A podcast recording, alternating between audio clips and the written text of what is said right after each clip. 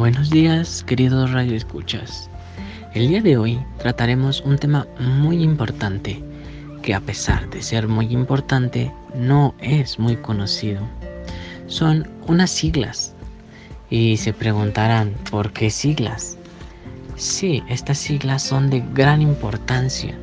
Sin embargo, no sabemos muchas veces lo que estas nos quieren decir o lo que significan. Así que el día de hoy trataremos sobre esto. Así que comencemos. Toma asiento y presta atención. Para comenzar, tengo el gusto de presentarles a mi compañera Valeria Cervantes, quien nos dará el primer significado y algunos datos sobre las primeras siglas.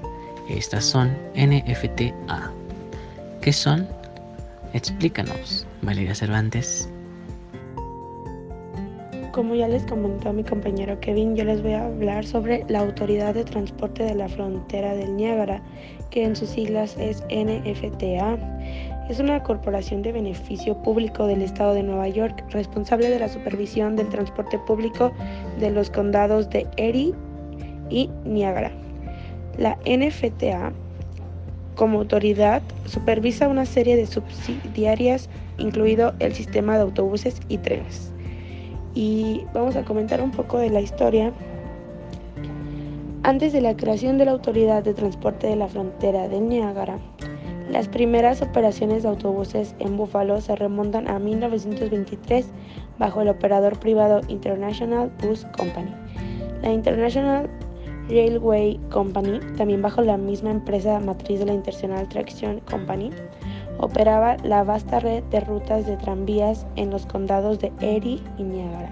En 1947, la propuesta Comisión de Tránsito Rápido de la Frontera del Niágara recibió la propiedad de la Compañía Ferroviaria Internacional y dio paso a la creación del Sistema de Tránsito de la Frontera del Niágara, incorporado en 1950.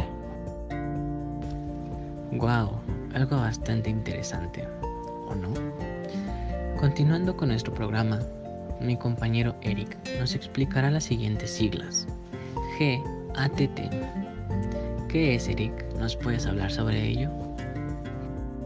Bueno, mi nombre es Eric Martínez de los Santos y en este pequeño espacio de podcast les voy a estar hablando un poco sobre el significado del GATT y qué es el GATT.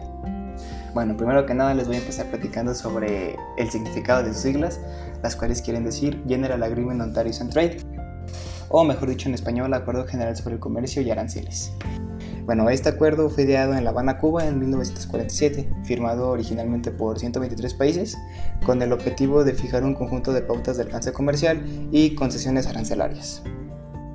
Y se preguntarán, bueno, ¿y esto qué tiene que ver con México? Bueno, el 17 de enero de 1979, por mediación de la Secretaría de Comercio, México signó una carta de intención con la que formalizó el interés de formar parte del GATT pero no es sino hasta el 24 de julio de 1986, durante el mandato de Miguel de la Madrid Hurtado, donde pudieron hacerse partícipes del GATT. No obstante, el proceso de ingreso al GATT marcó una nueva época en la historia económica de México, caracterizada por la liberalización económica, la apertura comercial y la política neoliberal. En este caso, la política neoliberal comulga con las ideas de erradicación de la intervención del Estado en la economía, entregando la responsabilidad a las libres fuerzas del mercado bueno, para concluir esta, esta breve explicación sobre qué es el GATT, les voy a decir que es un acuerdo mediante el cual se procura facilitar el libre comercio de mercancías por las fronteras de los estados nacionales, reduciendo entre otras medidas los aranceles comerciales. Y bueno, esto sería toda mi participación. Muchas gracias, sigan escuchando el podcast. Algo bastante interesante, la verdad, ni yo me lo sabía. Pero bueno, continuando con nuestro dará a conocer qué significa Consejo del Comercio de Mercancías. Adelante Camila, te escuchamos. Hola, ¿qué tal? Mi nombre es Camila Marín, mucho gusto. Espero que se encuentren de lo mejor. Como les comentaba mi compañero Kevin, yo les estaré platicando acerca del Consejo del Comercio de Mercancías. Acompáñenme a escuchar la siguiente información que con mucho gusto les voy a compartir. Les aseguro que no se van a arrepentir. Bueno, para empezar y para ponerlos en contexto, La creación de la OMC fue el 1 de enero de 1995. Este significó la mayor reforma del comercio internacional desde el final de la Segunda Guerra Mundial, mientras que el GATT se había ocupado principalmente del comercio de mercancías. La OMC y sus acuerdos abarcan además el comercio de servicios y la propiedad intelectual. Este también supervisa el funcionamiento de los acuerdos de la Organización Mundial de Comercio. El funcionamiento del acuerdo general es responsabilidad del Consejo del Comercio de Mercancías, que está integrado por representantes de todos los países miembros de la OMC. El Consejo del Comercio de Mercancías tiene 10 comités que se ocupan de temas específicos como es la agricultura, el acceso a los mercados, subvenciones, medidas antidoping, también en este caso están integrados por todos los países miembros. Rinden asimismo informe el Consejo del Comercio de Mercancías, el Grupo de Trabajo sobre las Empresas Comerciales del Estado y el Comité de Participantes sobre la Expansión del Comercio de Productos de Tecnología de la Información. ¡Wow! Bien dicen que todos los días se aprende algo nuevo, ¿o no? Y pues para darle final a nuestro programa, yo les explicaré las siguientes siglas. TLCAN o que quiere decir Tratado de Libre Comercio de América del Norte. Bueno, ¿y qué es el Tratado de Libre Comercio de América del Norte? Pues es un acuerdo global que establece las reglas para el comercio internacional y la inversión entre Canadá, Estados Unidos y México.